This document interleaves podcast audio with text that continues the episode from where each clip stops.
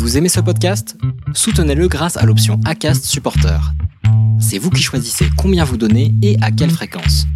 Cliquez simplement sur le lien dans la description du podcast pour le soutenir dès à présent. I'm Sandra, and I'm just the professional your small business was looking for. But you didn't hire me because you didn't use LinkedIn jobs. LinkedIn has professionals you can't find anywhere else, including those who aren't actively looking for a new job but might be open to the perfect role, like me. In a given month, over 70% of LinkedIn users don't visit other leading job sites. So if you're not looking on LinkedIn, you'll miss out on great candidates like Sandra. Start hiring professionals like a professional. Post your free job on linkedin.com/people today.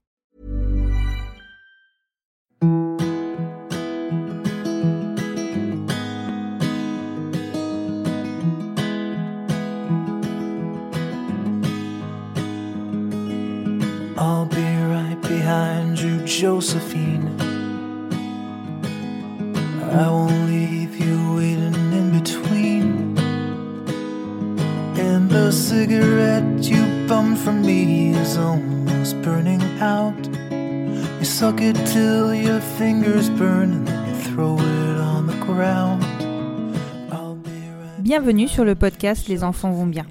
Ici, vous entendrez parler de PMA à l'étranger, de GPA, de conception artisanale, d'adoption et de bien d'autres termes qui accompagnent les parcours de conception de nos familles. Vous entendrez aussi et surtout des familles homoparentales, monoparentales par choix ou de fait, adoptantes, nous raconter leur parcours extraordinaire au sens littéral du terme vers la parentalité.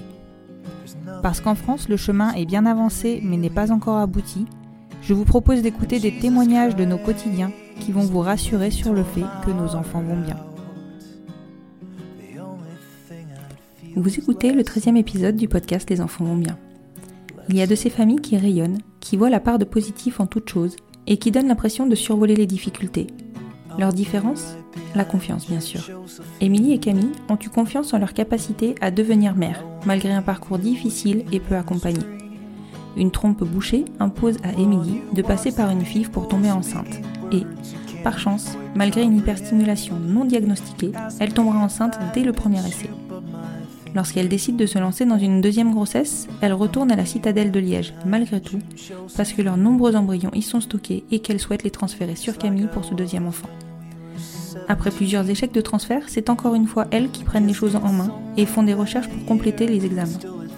Elles font le choix d'arrêter le massacre de leurs embryons et de passer sur un protocole d'insémination artificielle en changeant de donneur pour mettre de nouvelles chances de leur côté.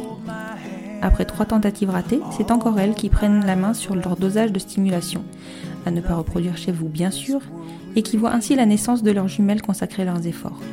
La médecine, comme beaucoup d'autres domaines d'ailleurs, est un art qui doit sa réussite avant tout à chaque praticien. À la citadelle, chaque médecin a son propre protocole. Le suivi a autant d'importance que les chiffres. La façon dont cette famille, qui porte très bien son nom, A Rainbow Family to Mom, vit chaque étape de sa vie donne une vraie leçon d'optimisme. Je vous laisse découvrir leur histoire dans cette première interview menée en tandem avec Émilie et Camille. Je vous souhaite une bonne écoute. Bonjour Émilie, Bonjour. je te remercie d'avoir répondu à mon invitation. De rien, avec plaisir. Ça fait longtemps que je suis ton compte et ça faisait longtemps que j'avais bien envie de, de te découvrir et de vous découvrir. Donc euh, pour moi, c'est un, vrai plaisir aujourd'hui. Est-ce que tu peux, du coup, me raconter un petit peu, enfin te présenter, euh, de me présenter ta famille et me raconter un petit peu votre histoire? Alors moi, je suis Émilie et il y a Camille à côté de moi qui travaille euh, en télétravail. On a Oui, maintenant- Contexte oblige. Voilà, c'est ça. On a maintenant trois enfants. On s'est rencontrés sur un site internet euh, il y a dix ans maintenant. Mhm.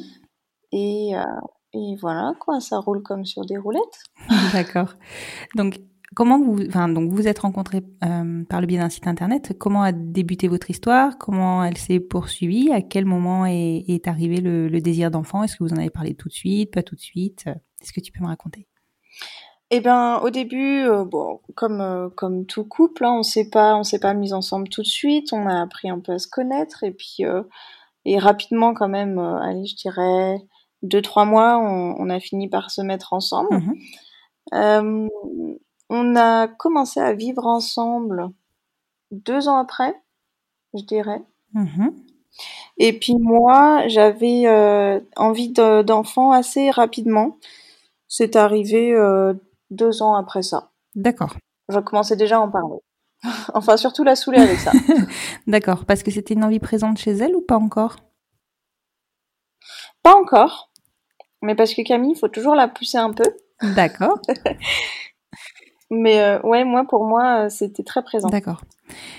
Et comment tu lui as évoqué ça. Est-ce que tu avais toi déjà de ton côté réfléchi à euh, ce que tu souhaitais, par où souhaitiez, où tu souhaitais en tout cas, euh, enfin comment tu souhaitais concevoir finalement et par peut-être quel pays tu avais déjà réfléchi, euh, tu souhaitais passer? Eh ben, je savais pas trop, mais euh, à l'époque, on était euh, dans le nord de l'Essonne et j'avais vu qu'au forum des, au forum des associations, il y aurait euh, bah, une autre association. Enfin, je sais pas trop comment j'ai vu ça, mais euh, j'ai vu l'association de la PGL et je lui avais dit, bah tiens, ça serait bien euh, d'y aller et de s'inscrire et, euh, et peut-être tu te rapproches pour dire quelque chose. Coucou, c'est Camille. Bonjour C'est à ce moment-là qu'elle m'a. euh, Bonjour. C'est à ce moment-là qu'on est allé en réunion avec la PGL et qu'elle m'a laissé me dépatouiller toute seule avec cette association pour nous présenter et présenter le projet. Donc finalement, ça a commencé comme ça. D'accord, donc finalement en fait tu as été mise dans le bain tout de suite. euh, C'est ça, moi je me suis complètement dégonflée, j'ai dit à Camille tu poses toutes les questions, tu te débrouilles et, euh, et voilà. D'accord. Et alors, qu'est-ce que- alors c'est- fréquent hein, qu'on me parle de cette association que moi je ne connaissais pas euh, de base. euh, Enfin, nous on est passé sans. Euh, en fait, vous avez pu avoir réponse à l'intégralité de vos questions grâce à cette association, en fait? Ah oui, complètement, parce que en fait on, arrive à la première réunion où on se présente et ensuite ils nous dispatchent dans des groupes de parole avec d'autres euh, d'autres euh, personnes qui sont au même point que nous, qui en sont au même point que nous. D'accord. Donc on s'est retrouvé avec euh, combien? Quatre autres couples, cinq autres couples? Qui en étaient au même point que nous. Mhm. Et du coup, euh, eh ben, on a pu poser nos questions et euh, découvrir un peu tous ensemble comment ça allait se passer, partager nos expériences, euh, ce qui nous a déçus, ce qui nous a pas déçus, et finalement avancer euh, dans notre quête. D'accord. Donc en fait, au bout de quatre ans de relation, euh, donc euh, c'était il y a six ans si je calcule bien, vous avez lancé de suite le projet bébé suite à cette réunion avec la PGL.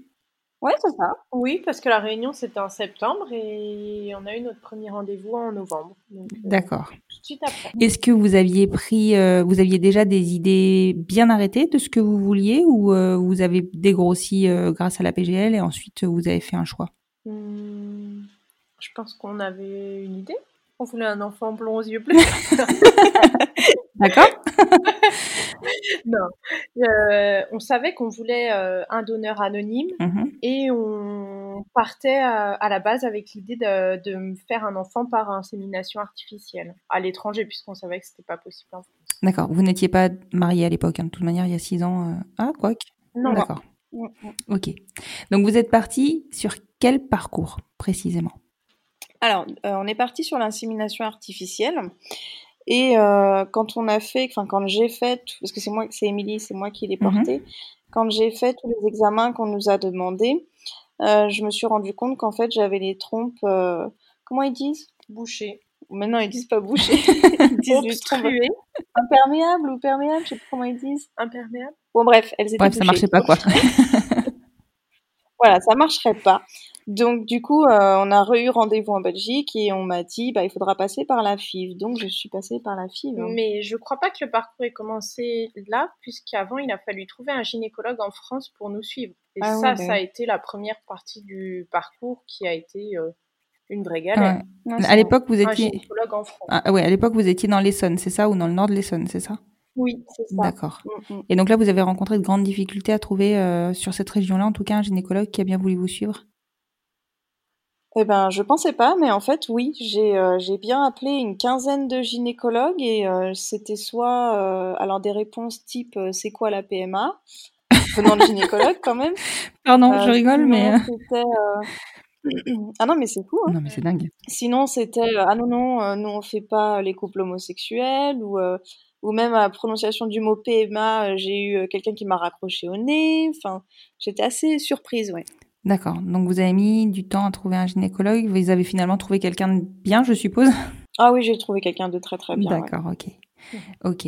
Et enfin, au-delà d'avoir enfin, de chercher un gynécologue, la première décision que vous avez dû prendre, c'est qui porterait l'enfant? Oui, c'est vrai. Et comment ça s'est Bah, je sais même plus comment on est tombé d'accord. Si, moi je sais. Ah. Alors au début, c'est moi, Camille, qui devais euh, porter ce premier enfant, mais comme j'étais encore apprentie à l'époque, mhm. on s'est dit que c'était peut-être pas une bonne idée pour pouvoir finir l'année et aussi financièrement. Mhm.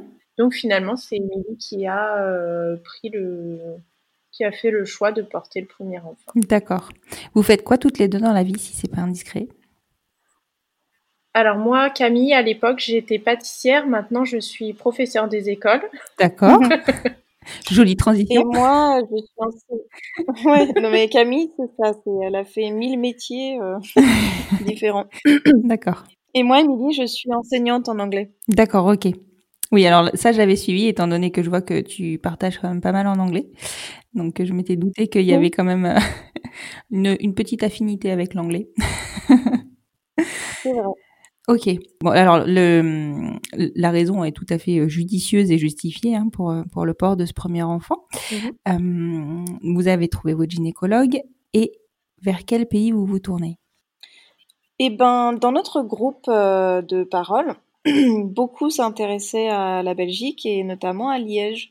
Et j'avais entendu beaucoup de bien de Liège, donc voilà, comme un mouton, on a suivi c'était aussi plus près géographiquement ah oui. pour bah nous d'aller à, Liège. D'accord, que d'aller. C'est vrai. À la citadelle. Donc c'est la citadelle ouais, de Liège, euh, plutôt que d'aller en Espagne ou plutôt que d'aller dans une autre ville belge?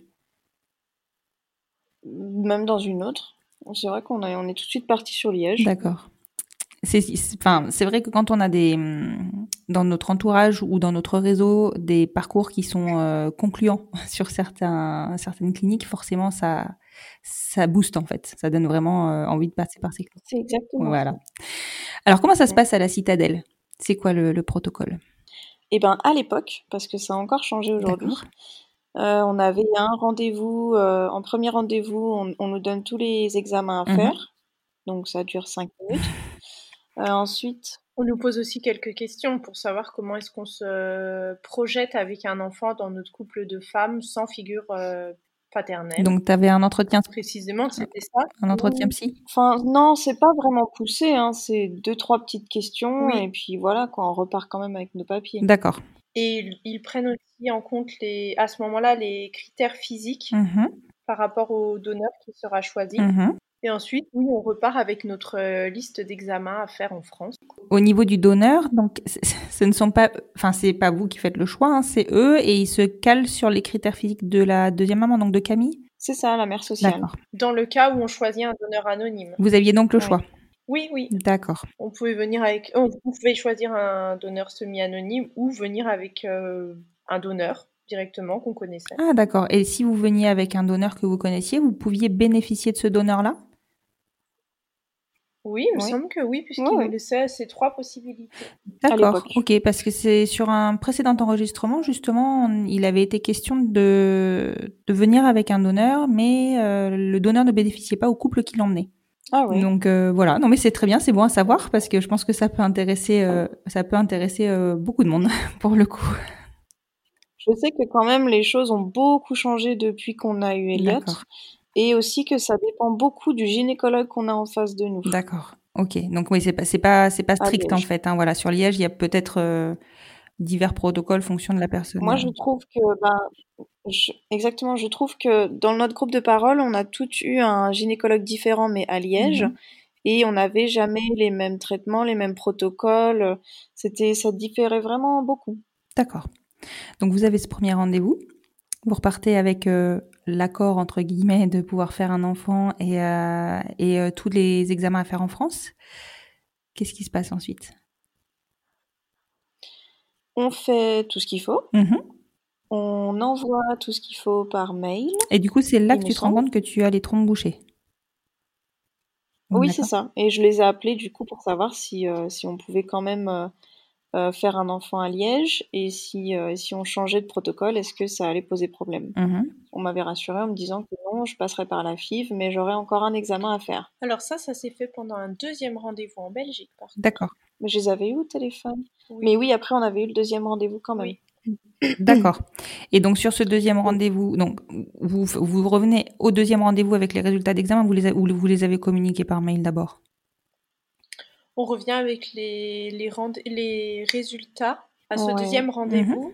Et comme Émilie a les trompes bouchées, il nous demande de faire une hystéroscopie avant de pouvoir se lancer dans, dans les essais. C'est ça, un examen supplémentaire. Mais on repart avec la liste de traitements hormonaux à faire euh, ensuite. D'accord. Donc ils s'étaient ren- rendu compte que tu avais les trompes bouchées sans l'hystéro en fait. Oui, l'hystéro, j'ai pas trop. Je pense que c'était pour. euh, Alors, l'hystérosalpingographie, c'est ce qui a permis de voir qu'Émilie avait les trompes bouchées, mais l'hystéroscopie, c'était pour être sûr qu'il n'y avait pas de, de, de problème euh, pour l'accroche d'un embryon dans l'utérus. D'accord. Ok. Oui, c'est deux examens différents. Excuse-moi, c'est là où j'ai fait l'amalgame. Ok. Donc du coup, résultat positif, je suppose, sur l'hystéroscopie. Et oui, Donc tu peux Oui, oui. poursuivre, euh, tu peux poursuivre sur un protocole de FIV. C'est bien ça? C'est ça. Donc, au cycle menstruel euh, suivant, ben, j'ai enchaîné avec, euh, avec les traitements. D'accord. Et là, on est, on est quand à peu près dans le temps? On est en février On est 2016. En février 2016, d'accord. Donc tu commences les traitements en février 2016. Euh, donc sur une FIV, euh, c'est des traitements un peu plus lourds. Comment ça se passe pour toi? Alors, c'était très lourd et je m'y attendais pas du tout. Euh, pas du tout, du tout. Et euh, ce qui s'est passé, c'est que j'ai eu très très mal au ventre. euh, je pouvais plus marcher. Enfin, je pouvais marcher, mais je marchais vraiment Mm. très très très lentement, pliée en deux. Enfin, moi, je sentais qu'il y avait quelque chose qui n'allait pas. Et quand j'ai appelé Liège pour leur en parler, ils me répondaient tout simplement que je pouvais prendre deux spasfons et que ça passerait. Mhm. Donc, ils ont quand même euh, procédé à la FIV. Mhm. On a fait la ponction. D'accord. J'avais 32 ovocytes. Oui, Oui, tu as donc très très bien réagi. Oui, quelque chose comme ça. Voilà, j'ai- voilà, très très très trop réagi. Ouais. Et ils en ont fécondé 16. 16, oui. Ah oui, quand même. Vous aviez euh, du stock, on va dire. hein Voilà, j'ai fait un bon stock au congèle. Ouais, tu m'étonnes. Et euh, voilà, et j'avais euh, et j'étais encore très très mal. hein. J'avais très très mal au ventre. C'était vraiment terrible. Et en fait, euh, une fois rentrée en France, ils savaient que j'avais très mal, mais ils ne sont pas posé plus de questions, hyperstimulation ou non. Ils n'ont pas mis de mots là-dessus. Mhm. Ils ont quand même fait. Il y a euh, il n'y a pas eu de mise en garde. il n'y a pas eu de mise en garde non plus. Et, Ouais. euh, et j'ai quand même. euh, Il y a quand même eu un transfert Voilà, euh, d'embryon. Ah oui, voilà. Trois quand même le jours, transfert, trois jours après la ponction et Voilà. en étant en hyperstime, ce qui, je pense, se voyait à l'échographie puisqu'ils font une échographie avant de faire un transfert. Oui, moi ils ont rien dit. C'est que après, quand euh, je suis allée voir mon gynécologue en France, Mhm. je sais même plus si c'était une semaine ou deux semaines après. Je savais même plus si j'étais enceinte ou pas. Je me souviens plus. Qui m'a dit euh, que ça va pas du tout, du tout. Je suis en hyperstimulation stade 2, que c'est très dangereux. Ils ont commencé, à- enfin, il a commencé à me faire peur. Il m'a dit, voilà, on risque l'embolie pulmonaire. euh, là. on risque je sais plus quoi aussi. Enfin, tout ça pour dire que c'était très grave, qu'il fallait que je reste allongée. D'accord. Je devais porter des bas. J'avais des injections de Lovenox pour, euh, pour la coagulation du sang. Mhm. Je passais pas un bon moment, quoi. Ouais, ouais, tu m'étonnes, mais c'est c'est quand même étrange qu'ils qu'ils n'étaient absolument pas informés de ce qui se passait en Belgique. Enfin, c'est c'est leur job quand même. Eh ben oui, et c'est rigolo parce que, enfin rigolo. Dans notre groupe de parole, on nous disait, on entendait souvent que s'il y avait hyperstimulation, euh, c'était très rare qu'ils fassent quand même les transferts parce que ça pouvait être dan- dangereux justement. Mais complètement, normalement, ils le font pas. Donc bon, bah moi ils l'ont quand même fait. D'accord, donc c'est oui, bon, étrange. Et donc, du coup, avec tous ces traitements, euh, toi, tu sais toujours pas si ça a fonctionné ou pas. Alors j'ai fini par le savoir. Oui. Et ça a fonctionné. Et c'est ce que me disait le gynécologue en France. Il me disait, mais euh, vous inquiétez pas, qui dit hyperstimulation dit, euh, dit enceinte, quoi.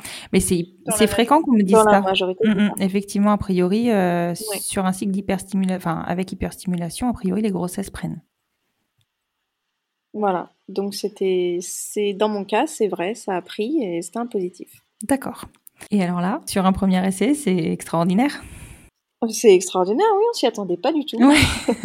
Parce que c'est toujours pareil, on entend des parcours super longs, super durs. euh, donc là, on se dit qu'on a vraiment beaucoup, beaucoup de chance. Je douille, mais on a quand même beaucoup de chance. Oui. Comment vous le vivez, vous? Eh ben, très heureuse, Mhm. même si je douille. Eh Ouais, tu m'étonnes. Non, c'était vraiment, euh, c'était, c'était super chouette. Ouais, tu m'étonnes. C'est fran- franchement, c'est une vraie réussite. Enfin, sur un premier essai, on n'a même pas le temps de se poser la question de savoir si oui, non, ça va marcher. Enfin, bon, voilà, c'est Ouais, c'est génial. Et au niveau de vos, vos boulots respectifs, alors il a fallu que vous vous absentiez pour euh, pour faire la, la FIV. En plus de ça, du coup, sur une durée beaucoup plus longue qu'une insémination, puisqu'il y a un transfert, euh, il y a eu un transfert en suivant. Comment ça s'est passé? Eh bien, j'en ai discuté euh, directement et très franchement avec. euh, c'est pas ma supérieure, hein, mais euh, c'était la principale du collège, parce que j'étais dans un collège, Mhm. et que je lui avais dit que je me lançais dans une PMA. hein, donc j'ai fait les papiers d'absence comme, comme pour des couples hétérosexuels qui rentrent en PMA, et, et j'ai le droit, j'ai eu le droit à des jours d'absence PMA. Ça s'appelle comme ça. D'accord. Donc dans l'éducation nationale, vous avez droit à ça, même si tu es un couple euh, homosexuel. Alors c'est là, c'est là où la loi n'est pas, la loi est assez floue là-dessus. Mhm. parce que je lui avais présenté la loi justement en me disant bah voilà il y a quand même un flou j'ai joué là-dessus et euh, bah, finalement elle a accepté Si on est très pointilleux et qu'on veut appliquer la loi, les employeurs ne sont pas obligés d'accorder ces jours-là pour des couples de femmes. Mais je pense qu'une fois qu'on leur a présenté la loi, s'ils refusent, euh, Mm, mm. Ouais. il y a quand même un flou juridique là-dessus parce qu'il n'y a pas écrit euh, PMA entre euh, hommes et femmes en fait Oui, d'accord. C'est pas je sais précisé. plus exactement ce qu'il y a écrit mais D'accord. Oui, puis bon, en 2016, le mariage était légalisé. Euh, je pense que, enfin, c'était quand même déjà un peu rentré dans les mœurs. Euh, le congé euh, paternité, euh, deuxième parent, était déjà euh, acté pour euh, les, les couples homosexuels. Donc, je pense que bon, en soi, vous étiez certes dans le flou, mais bon, vous en avez bénéficié, et je pense que c'est pas à tort, quoi. oui voilà c'est ça Alors, comment se passe la grossesse? Alors j'ai été beaucoup beaucoup absente à cause de l'hyperstimulation déjà Oui. je crois que j'ai passé euh, deux mois et demi euh, à l'IT Ah oui, quand même. à plus pouvoir bouger. Oui, c'était long. Mais maintenant, ça me manque. Ah oui. bon, forcément. Hein. Euh, donc, deux mois et demi à. Je suis retournée travailler, euh, mais très très peu longtemps parce qu'après, c'était les grandes vacances. Mhm. En septembre, j'ai essayé de reprendre, mais euh, mon gynécologue m'a arrêté assez tôt, on va dire en octobre. Mhm. Et Elliot est né en novembre. D'accord, oui, donc finalement, tu as passé une grossesse relativement calme, on va dire. Est-ce qu'elle est... Oui, ça. Est qu'elle était sereine? Alors, pas totalement, parce qu'on a aussi déménagé et on a fait beaucoup de travaux dans la nouvelle maison. D'accord. Donc, euh, c'était actif. c'était un peu rock'n'roll vers la Ah fin. ouais, tu m'étonnes. Ouais, mais bon, ça c'est bien terminé. Bon, c'est le principal. Vous avez voulu savoir si c'était un garçon ou une fille? Oui, Oui, bien sûr. on l'a su assez tôt d'ailleurs. Ah bah oui, D'accord. ouais, ouais, c'était un garçon, on l'a su assez tôt et c'était super chouette parce que moi je voulais vraiment un garçon, je me voyais avec un garçon en premier, donc c'était parfait. Ah bah, impeccable alors, ça tombait super bien. Au moment de, de la naissance d'Eliott, comment ça s'est passé pour vous deux? Bah sur un petit nuage. L'accouchement l'accouchement s'est bien c'est passé? le moment de dire la vérité ou pas? C'est le moment de dire la vérité. C'est c'est le moment d'arrêter de tout cacher. Alors pour, euh, alors, pour toutes les femmes qui n'ont pas encore accouché, n'écoutez pas ce moment-là. alors, Émilie a fait une énorme déchirure et a eu une énorme épisiotomie. Ah, Vas-y, tape la fiche. Non, mais il faut le dire. Ça existe, il faut le dire. Ouais, d'accord. Ouais. C'était un petit peu l'enfer. Ouais.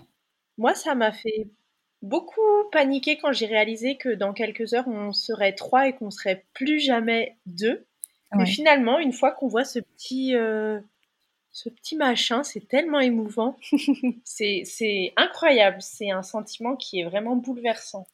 Et toi, Camille, du coup, euh, parce que c'est vrai que souvent on me pose la question, euh, on peut pas savoir euh, en tant que, que maman euh, biologique si on a fait que porter les enfants, enfin, s'il y a que nous qui avons porté les enfants et qu'on n'a jamais, on s'est jamais retrouvé dans le rôle de la deuxième maman. Comment ça se passe pour une maman, une deuxième maman, quand euh, quand le bébé arrive? Comment tu te sens? Quel amour tu ressens pour cet enfant? Enfin, comment tu te positionnes? Je pense que déjà, on a eu de la chance puisque dans notre hôpital, tout se passait dans la même salle. Donc, pendant qu'Emilie était en train de recevoir des soins, moi, j'étais avec Elliot. Donc, euh, j'ai jamais été séparée de lui. Je le voyais avoir ses soins. J'ai pu le prendre tout de suite avec moi et, et le garder ensuite. Et je pense que c'est très important ce moment-là, ces premiers moments de vie. Et je me suis tout de suite sentie mère, je crois. Même, même avant qu'il soit là. Dès que j'ai su qu'Emilie était enceinte, j'ai senti que j'étais sa, sa maman. Mhm. Et euh, en fait, ils m'ont dit prenez, gardez-le dans vos bras parce qu'il a très froid. Et du coup, j'ai emmitouflé ce petit bonhomme dans mes bras et j'ai su que j'étais tout de suite amoureuse de lui. Il était tellement mignon. Mm. C'était mon fils, en fait. J'en ai jamais douté. Oui, du coup, au même titre que nous, en fait, finalement, les mamans qui portons, euh, c'est. Euh, ouais, on tombe amoureux de suite, quoi. Ouais, c'est ça. je. Pas nécessairement, en tout cas, moi, pour moi, ça a été comme ça. Après, je conçois que pour certains, oui, puisse ne pas se passer. Hein. C'est vrai, que c'est le cas. En plus, euh, j'exagère en disant, enfin, j'exagère, je, je suis pas très euh, juste en disant qu'on tombe amoureux de suite. Euh, il y a effectivement des, des mamans qui, qui n'arrivent pas à se trouver tout de suite et à trouver l'amour vis-à-vis de leur enfant. ça vient beaucoup plus tard et en général, d'ailleurs, c'est même encore plus puissant. Mais mais bon, voilà, faut pas. Mais c'est vrai que c'est rassurant, je pense, parce que souvent, euh, souvent on peut se poser la question de savoir comment on va se positionner par rapport à cet enfant, comment on va trouver notre place et comment on va trouver euh, peut-être même l'amour euh, vis-à-vis de, de, cet enfant, parce que même si on l'a désiré, c'est pas forcément évident de savoir comment comment ça va venir en fait. Oui, d'où l'importance d'aussi présenter son couple à l'équipe médicale pour qu'il puisse nous considérer comme un parent, comme mm, mm. comme n'importe qui, parce que nous il nous avait, il m'avait demandé si j'avais des allergies par rapport à mon enfant, tellement ils, ils, avaient oublié ce facteur de, de non génétique en fait. Oui, c'est vrai. Je trouve que ça fait très plaisir ce genre de questions. Ouais, c'est vrai. Plusieurs fois, c'était. Ouais, ça arrive assez. Euh... Ah bon, après, je pense que c'est de l'ordre de l'habitude chez eux, mais c'est vrai que du coup, ils nous, ça prouve bien qu'ils nous considèrent comme un couple lambda en fait. Oui, c'est ça.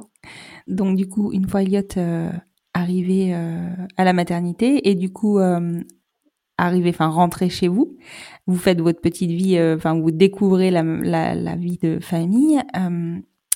comment vous, enfin est-ce que vous prenez la décision de, de lancer l'adoption relativement rapidement et donc du coup forcément d'enclencher un mariage ou est-ce que vous prenez votre temps? Alors le mariage, on s'en était occupé. C'était prévu voilà, c'était prévu. Mhm. on s'est marié en mai et on a lancé l'adoption euh, bah, en mai justement, puisqu'il faut attendre les six mois de l'enfance, les six mois révolus de l'enfance. Oui, complètement. Euh, Elliot est né, est né quand, pardon, je me, j'ai pas en, en 2016. Bah en novembre 2016. D'accord, ok. Donc en mai. on s'est euh, marié à ces six mois et dès qu'on a été marié, on est allé chez, chez le notaire, suite après. C'est ça. D'accord. Comment ça s'est passé pour vous l'adoption? Euh, c'est pénible de remplir des papiers. c'est pénible et surtout ça fait, euh, ça fait mal au cœur d'écrire une lettre de motivation, mm, mm. puisque c'est réellement ça, une lettre de motivation pour expliquer qu'on est déjà euh, une mère en fait. Trouver des mots pour parler de quelque chose qui pour nous est, existe déjà mais qui pour eux n'existe pas. Ouais, complètement. Je trouve ça très difficile c'est ouais, c'est la justification qui est vraiment euh, qui est vraiment difficile parce que en soi, euh, on demande à personne d'autre de justifier euh, du lien de filiation qu'il peut y avoir avec son enfant. Exactement. Mm, mm. C'est très hypocrite comme démarche. Oui, c'est très hypocrite. Après, je pense qu'ils ont appliqué bêtement les procédures d'adoption standard à nos cas, à nous. Et donc, bon, voilà c'est comme ça pour le moment. J'espère que ça changera, mais euh, pour le moment, voilà, ça pas, c'est pas parti pour changer tout de suite, en tout cas. On croise les doigts. Ouais, on croise les doigts. Vous avez été convoqué au tribunal ou vous n'avez pas eu besoin d'y aller? C'est vous, vous, dépendiez de quel tribunal à l'époque? Le tribunal d'Evry. Evry, d'accord. On a été convoqué un an et quelques après, c'était juillet 2017 18 18 Juillet 2018. juillet 2018. Mais c'était hyper long. Sachant qu'on avait, euh, on avait rappelé régulièrement le tribunal pour avoir des nouvelles de nos dossiers. À chaque fois, on savait qu'il passait euh, l'échelon supérieur. Donc ça avançait, mais c'était très long. C'est très très long. Oui, effectivement. Mais on, est, on était contente d'enfin recevoir euh, voilà, notre, notre demande de. C'est pas, pas un rendez-vous, mais notre demande d'audience de se présenter euh, devant les juges et euh, qui lisent notre cas. Donc on, on y est allé avec Elliot. On est passé devant sept juges qui ont repassé les photos entre eux euh, tout en faisant des commentaires. Mhm. Et puis, euh, et puis voilà, euh, ça a duré quoi? 10 minutes? Oui, c'est ça. 10 minutes. Bon, bah voilà, euh, nous prononçons l'adoption d'Eliott à ce jour. euh, et c'était fait, quoi. D'accord. Bon, vous avez donc eu la réponse euh, instantanément en fait. Ouais, c'est ça. D'accord. Ok. Et alors, donc maintenant que vous êtes une famille reconnue par l'État, vous avez donc décidé d'agrandir votre famille. De se relancer là-dedans. C'est là que ça se passe. C'est là. Que c'est devenu compliqué. Oui, parce que bon, euh, avant, euh, ça va, ça va, ça, ça, on, on- on a à peu près, on sait où on va. alors, explique-moi, racontez-moi. Pour euh, la deuxième grossesse, c'était c'est Camille qui porte. Mhm. Chacun son tour. Voilà. Je crois qu'on a commencé, Elliot avait un an et demi. Donc, Non, moins. En Un peu moins? 2017. Bah, On a commencé en 2017. ouais. Il avait moins d'un an. Ah oui, vous êtes relancé relativement rapidement. Oui. Ah, on savait pas ce qui nous attendait. C'est ça. Toujours à la Citadelle. En avril 2000 2017, premier rendez-vous. Donc pareil, Mhm. liste d'examens, etc. On explique qu'on partait plutôt sur euh, un transfert d'embryons congelés pour que je puisse euh, porter les embryons d'Émilie, puisqu'il nous en restait 15, donc euh, Ça va. pourquoi ne pas les utiliser finalement? Tout à fait. Et le premier, le premier essai a eu lieu en septembre 2017, Mhm. donc avec un transfert d'embryons congelés. Mhm. Échec. Échec, Ah, bah- Octobre, échec. échec, Décembre, échec. échec. ah oui. Vous en transfériez un ou deux à chaque fois? Euh, un, puis deux, puis un, Ouais, c'est puis ça. deux. On alternait un peu. Ça dépendait. D'accord. Après, euh, je sais plus qui t'en a parlé de ces examens avec euh, Matrice Lab. Alors après, je pense qu'on en avait marre de ces échecs et c'est nous qui avons demandé à la gynécologue euh, belge si on ne pouvait pas faire d'autres examens ou quelque chose pour savoir s'il n'y avait pas un problème. Parce que quand, quand euh, Camille s'est lancée dans le protocole, ils ne lui ont pas fait faire de, d'examen précis ou, il- ou elle est repartie dans un protocole similaire? Si, si j'ai fait, j'ai fait une hystérosalpingographie et une hystéroscopie. D'accord. Donc toi aussi, tu avais fait les mêmes examens euh, pour voir si euh, ça pouvait s'implanter ou pas? Oui. D'accord. Il t'avait aussi stimulé, euh, enfin, vous aviez fonctionné sur cycle naturel ou il t'avait stimulé pour préparer l'endomètre, tout ça, ou rien du tout?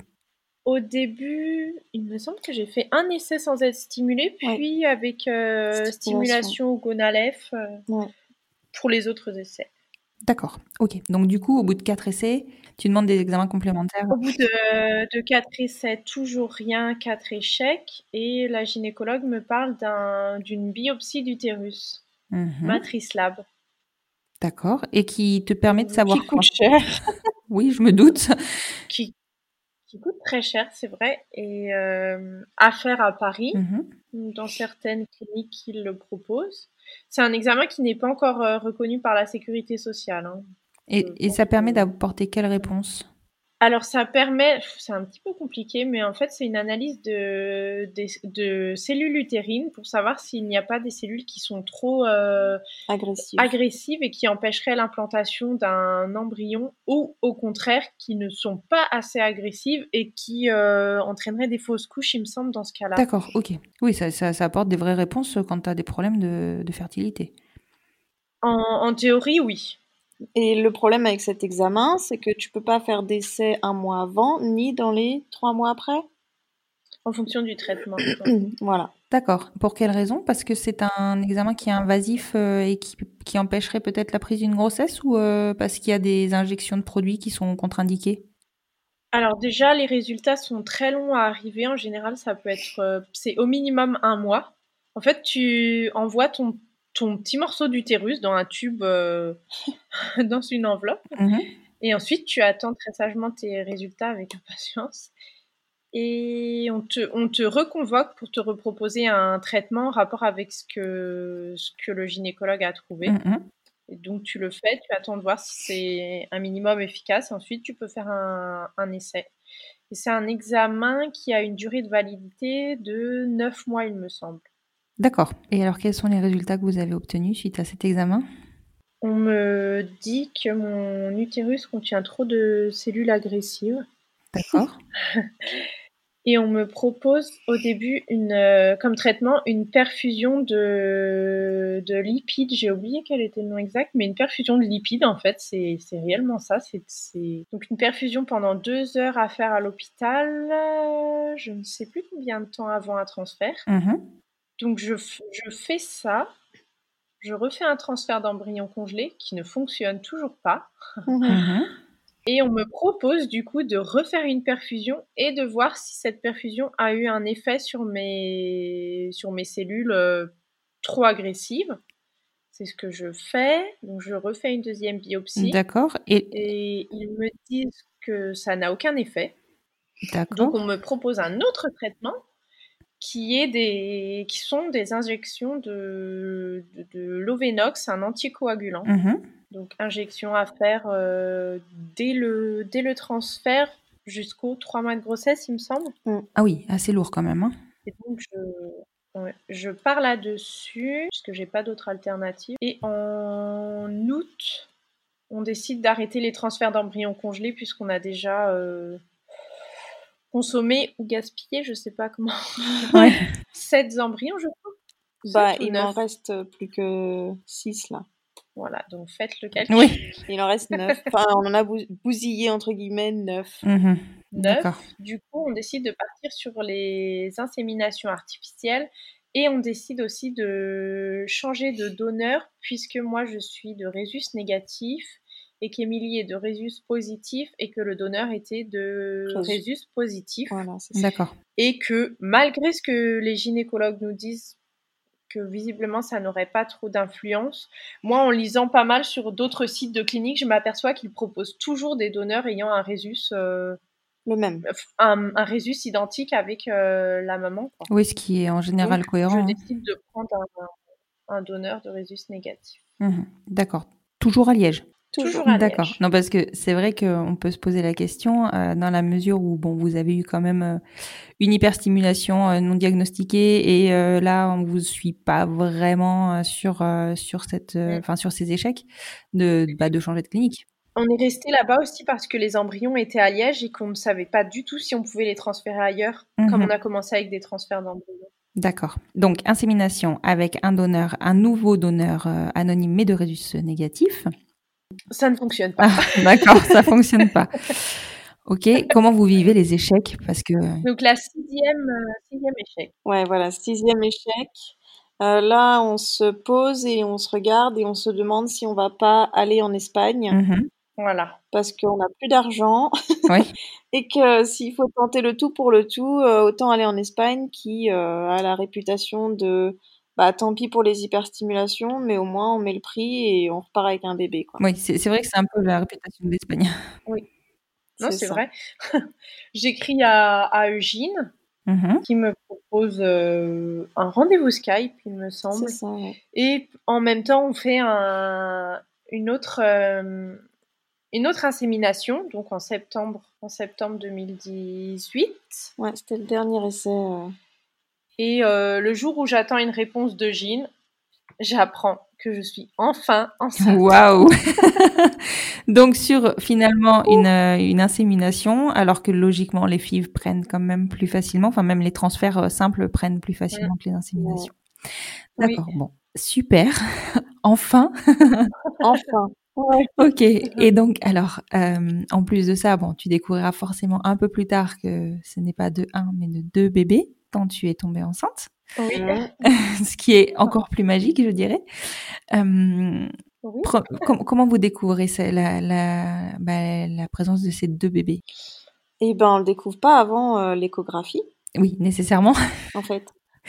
Mais celle, vous avez fait Non, mais parce que souvent les gens, souvent les, les personnes disent euh, mon taux d'hormones, euh, c'est quoi? C'est les bêta une... Oui, tout à HCG. fait. Oui. Euh, il a doublé, mais il est beaucoup plus haut que la moyenne, donc c'est forcément des jumeaux. Mais en fait, ben pas du tout. Enfin, en tout cas chez Camille, pas du tout. Ils étaient euh, tout à fait dans la norme.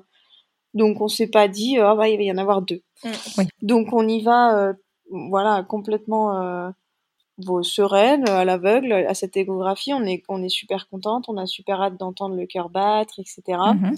Et puis, euh, on entend un cœur battre, et puis le gynécologue nous regarde et dit à Camille, euh, euh, vous avez une grande voiture. Ce qu'on comprend pas tout de suite, parce qu'on dit de quoi il parle, pourquoi il parle de voiture? Il me dit vraiment ça comme ça. Vous avez une grande voiture. Du coup, je lui dis, mais bah, pourquoi vous me dites ça? Bah, il y en a un deuxième. Il aurait pu dire il y en a trois. Oui, c'est vrai, non. Et alors là, est-ce que vous l'aviez envisagé? Est-ce que vous en aviez parlé avant? Ou est-ce que c'est une grosse surprise pour vous? Alors, on en avait un peu rigolé avant. Voilà. On en rigole toujours. de blague. Voilà, sous forme de blague. Parce qu'il faut savoir que Camille, dans sa famille, euh, beaucoup de cousins sont jumeaux. Sa sœur a failli avoir, euh, enfin, failli être jumelle. Oui, il y a, Euh, il y a un son terrain. père a eu d'autres enfants, c'est des jumeaux. Enfin voilà, il y a que de ça dans sa famille. Mhm. Et donc on a fait beaucoup de blagues là-dessus. Et sur le dernier essai, on en a fait qu'à nos têtes en disant on va presque doubler les doses d'hormones. Et tant pis s'il y a des jumeaux, de toute façon c'est tellement rare que ça, nous ça ne nous arrivera pas. Moi j'avais dit à Camille, tu vas voir que ça va nous arriver. Enfin bref, c'était la Non, blague. Ça, il faut pas le dire. hein. Et, bah si, faut le dire. Et, euh, et voilà, blague faite, on, a, on avait un peu oublié cette blague. Et bon, bah voilà, le boomerang est revenu et euh, bah finalement, c'est vrai, quoi. Comment vous réagissez à ce moment-là? Alors moi, Émilie, personnellement, je panique. Je m'attendais pas du tout à ça. Donc je ressors de ce rendez-vous, je voyais absolument tout en double. je me disais, oh là là, il va falloir acheter tout en double, ça va être l'enfer, est-ce qu'on a de la place à la maison? Enfin voilà, moi je commençais déjà à paniquer. Toi, je sais pas, t'étais comment? Moi, je crois que j'étais contente. J'étais enfin enceinte, donc euh, c'était surtout ça le principal. Il y avait deux cœurs qui battaient, c'était surtout ça qui. Ouais. Non, je pense que c'était une bonne nouvelle pour moi. c'est quand même exceptionnel une grossesse multiple, donc c'est. Exactement, c'est vraiment quelque chose d'extraordinaire pour le coup. Euh, quand, euh, quand tu étais, euh, parce que je suppose que tu as été monitorée avant de, de partir sur cette insémination, donc je suppose que tu savais à peu près avec combien de follicules tu partais, mûrs, j'entends. Euh, Oui. Est-ce que c'était, enfin, est-ce que c'était envisageable ou pas ou Alors, pour, pour dire clairement les choses, voilà comment ça s'est passé. c'est qu'on a, on a donc, comme Émilie, le, non mais c'est, je sais que c'est mal de faire ça, mais c'était le septième essai, on en avait ras-le-bol. Mais comme l'a dit Émilie, on a augmenté les doses d'hormones euh, de notre euh, chef choix. Hmm. Et j'avais euh, cinq follicules matures, Ah oui, et sur le papier, on en a noté un seul. Voilà, Voilà. on a menti, c'est vrai. il vous demandait pas d'avoir le papier de du labo, enfin de du cabinet? tout. D'accord, À l'époque, non. d'accord, ok. Donc voilà ce qu'on a fait. Ne le faites pas chez vous. Non, non, non, ne vous faites allez pas vous ça. retrouver avec des multiples. Non, ne faites pas Surtout qu'avec 5, effectivement, normalement, ils font pas d'essai. C'est ça, Oui. exactement. Voilà. Ok, bon, ben, belle surprise, mais alors en même temps, vous l'avez cherché, j'ai envie de dire. Exactement. Et alors, la grossesse se passe comment? Euh, bien jusqu'à un mois et demi où je commence à avoir des saignements, un décollement placentaire. Donc je suis arrêtée pendant un mois. Mhm. Ensuite, euh, je reprends. On apprend en décembre que c'est deux filles, D'accord. ce qui a été extrêmement difficile à vivre pour nous. Vous vouliez encore Ouais, un garçon? Et ouais, on a, on adore avoir un garçon euh, à la maison, donc on, on comptait vraiment là-dessus. Mhm. On s'était projeté dans une maternité de, de garçons. Je, je pense que c'est parce qu'on avait un garçon. Hein. Je sais pas si on voulait réellement plutôt un garçon, mais en tout cas, on se sentait à l'aise dans la parentalité avec un garçon. Mhm. Et de savoir que c'était deux filles, ça a été très, très difficile à accepter. Mhm. Ensuite, la grossesse a continué euh, Son à cours. cours jusqu'à fin janvier, où là, mon gynécologue m'a arrêté. Il m'a dit c'est une grossesse gémellaire, on prend pas de risque, euh, je vous arrête. Dizygote, hein, la grossesse Ensuite, de poche de euh, placenta Comment? C'était une grossesse dizygote. Hein? Oui, oui. Ouais. Ok. Ce qui, ce qui change, je le précise, mais ce qui change vraiment la donne sur sur euh, les chances de de, bah, de, de, de réussite hein, de la grossesse et euh, aussi sur euh, le déroulé de la grossesse, puisque clairement Oui. les monozygotes c'est très compliqué, il y a trop de risques et du coup euh, bah, ils surveillent vraiment beaucoup beaucoup et ils arrêtent très très très vite.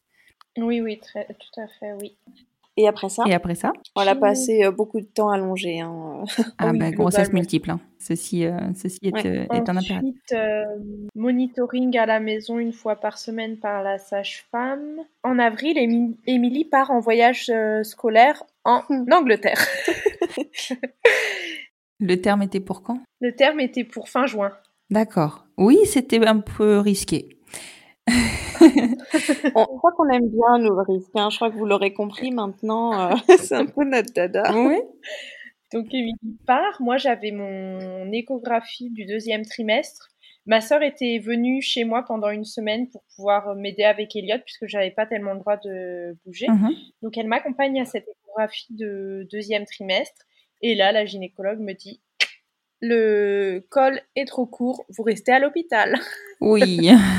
Bon, relativement prévisible. Donc moi j'apprends ça, je suis en Angleterre. Je suis Ah, tu ravie. m'étonnes le stress. Mm.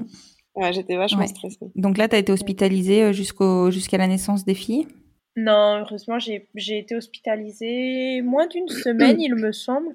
Oh, finalement. Le temps d'avoir les, hum, les injections de corticoïdes. Mhm.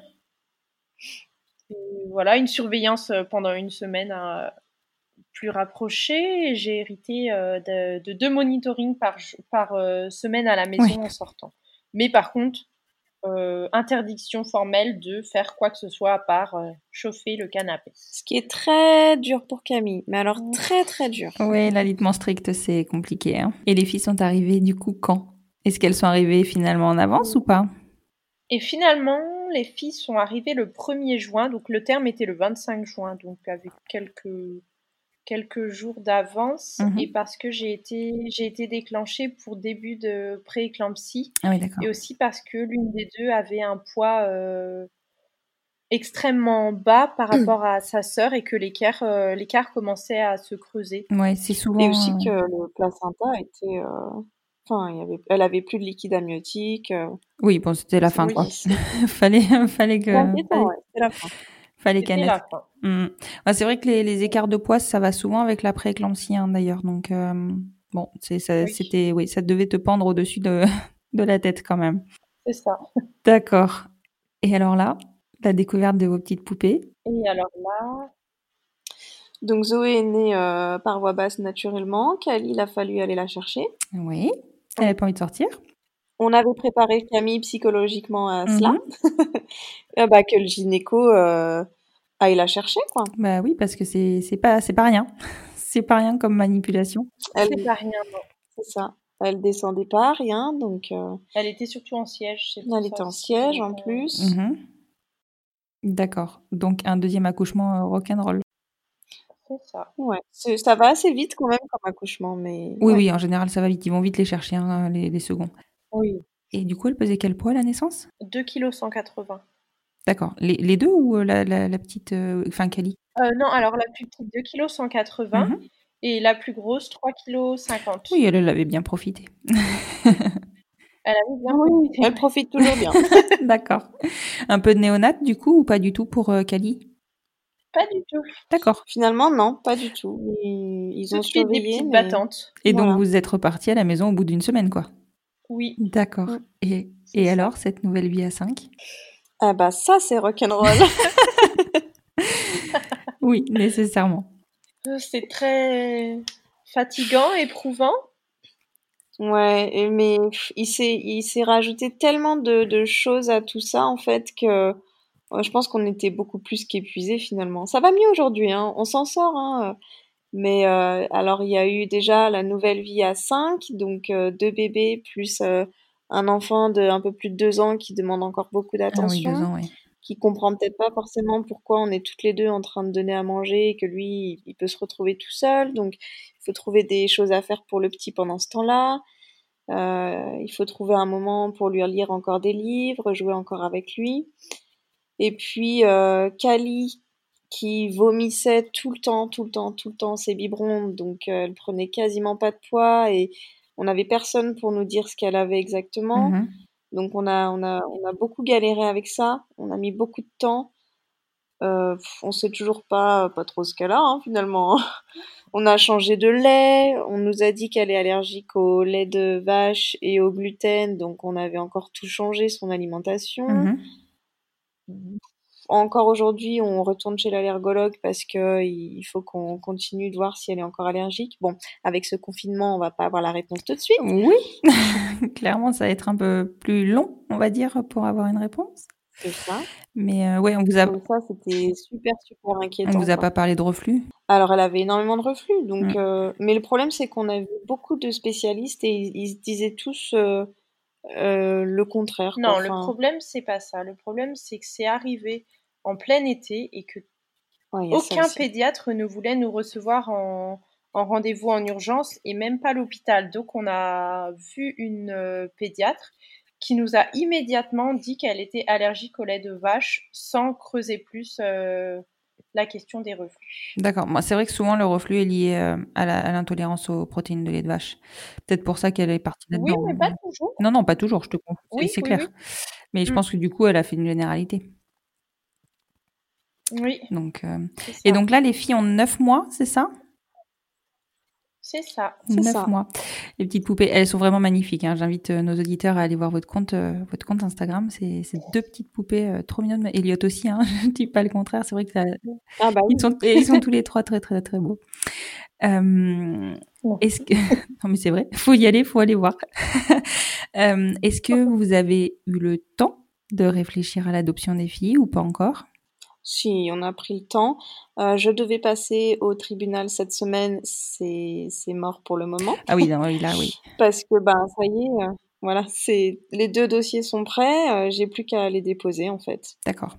Oui, surtout, a priori, si vous dépendez toujours d'Evry, euh, vous risquez d'avoir encore plus d'attentes. C'est, c'est vrai que c'est, ça me paraît, ça me paraît Oui. tellement long ce que vous annoncez comme, euh, comme délai, mais euh, moi, je sais qu'entre Juliette et les triplés, le délai s'était considérablement allongé, donc je suppose que, enfin, je suppose que ce sera la même pour vous.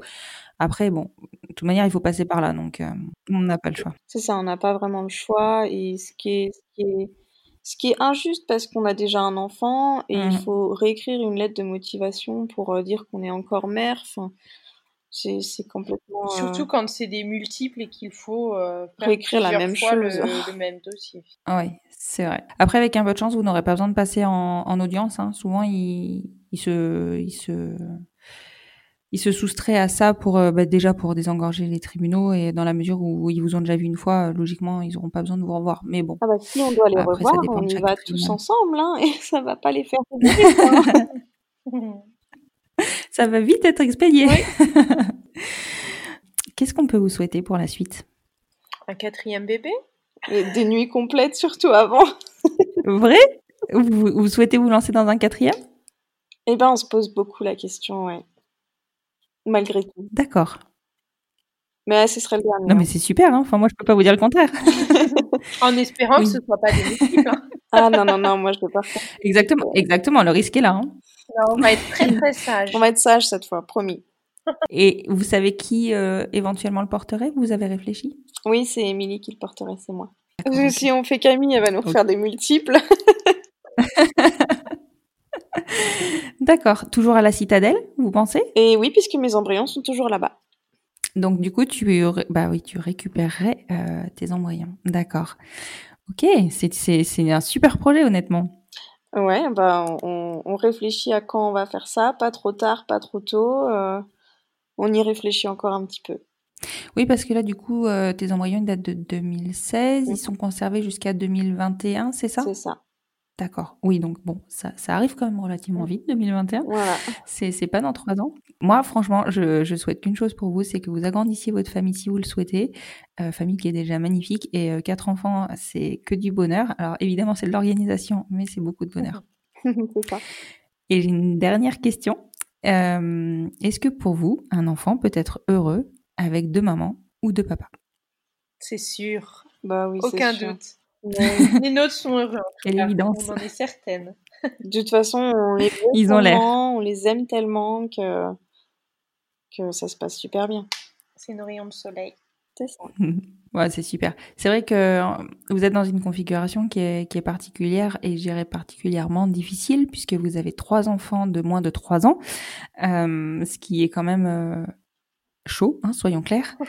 Euh, et pour autant, euh, on voit que vous en profitez euh, pleinement. Alors évidemment, c'est pas facile tous les jours. évidemment, je suppose que tout le monde s'en doute, mais vous le faites pas du tout ressentir. Et, et vous avez une famille qui est magnifique. Ah, on donne tout, hein, on donne tout. On sait qu'on va être fatigué, mais on donne tout. C'est pour les enfants, c'est pas voilà. Ouais, non mais c'est génial parce que franchement, ben, je pense que ça ça fait envie en fait. Et puis c'est vrai que mine de rien, euh, dans les familles que qu'on suit, souvent, euh, il y a rarement des familles de 3 à 4 enfants. Parce que bah, pour nous, c'est quand même euh, hyper. Enfin, c'est pas simple hein, de concevoir des enfants, ça a un coût. Et au bout d'un moment, bah, voilà, ne serait-ce que par, pour une question d'organisation, on se stoppe. Et du coup, c'est vrai que voilà, enfin vous, en tout cas, vous faites, vous faites vraiment rêver, quoi. c'est gentil. c'est normal. Je vous remercie encore une fois beaucoup à toutes les deux euh, de vous être rendues disponibles et d'avoir partagé votre parcours euh, avec nous. Je pense que ça va, ça va en rassurer plus d'un. Euh, on va essayer que tous ne fassent pas trop de bêtises avec leur dosage de, de stimulation. Euh, en tout cas, je vous dis, euh, je vous dis euh, à très bientôt et je vais inviter nos auditeurs à, aller consulter votre, votre compte Instagram. Et puis, je remettrai en lien de, de cet épisode le, le, le, site de la citadelle à Liège pour qu'ils puissent bah, se renseigner et accéder aux informations, ainsi qu'à nouveau le lien de, de la GPL. Merci beaucoup à toutes les deux. Merci à toi. Bonne soirée. Bonne soirée. Et voilà, c'est la fin de cet épisode. J'espère qu'il vous aura plu et si c'est le cas, n'hésitez pas à soutenir le podcast en lui mettant 5 étoiles sur votre plateforme d'écoute et plus particulièrement sur Apple Podcast afin de lui donner plus de visibilité. N'hésitez pas à le partager et à le faire découvrir. Plus nous gagnerons en visibilité, plus nous aiderons d'autres familles à se construire et ainsi nous normaliserons les nouveaux schémas familiaux. Peut-être aurons-nous aussi la chance de pouvoir rassurer et montrer la voie aux nouvelles générations. Vous trouverez en note de cet épisode le compte Instagram d'Emilie et Camille, à Trainbow Family to Mom, le lien vers la clinique La Citadelle à Liège par laquelle elles sont passées, ainsi que, à nouveau, le lien vers le site de la GPL. Je vous souhaite une très belle fin de journée et vous dis à vendredi prochain pour écouter un nouvel épisode du podcast Les enfants vont bien.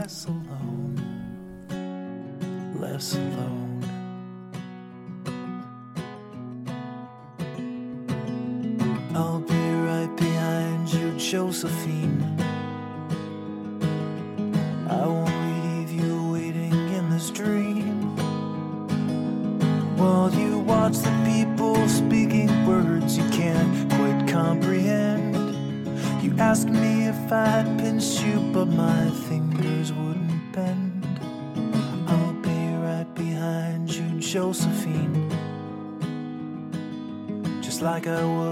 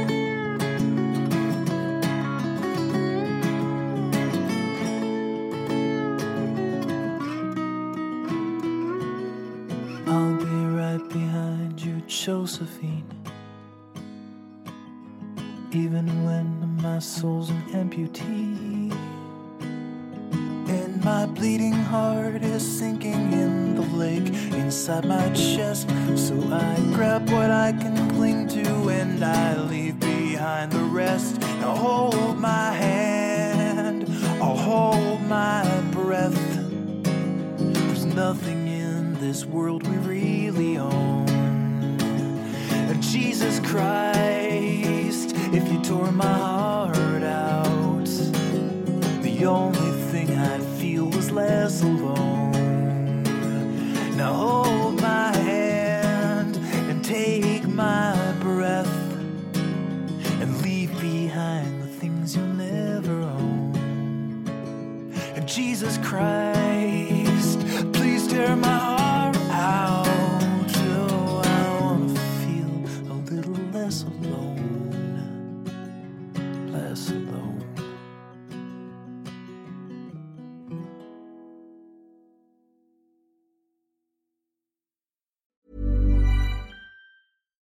When you make decisions for your company, you look for the no brainers. And if you have a lot of mailing to do, stamps.com is the ultimate no brainer. It streamlines your processes to make your business more efficient, which makes you less busy.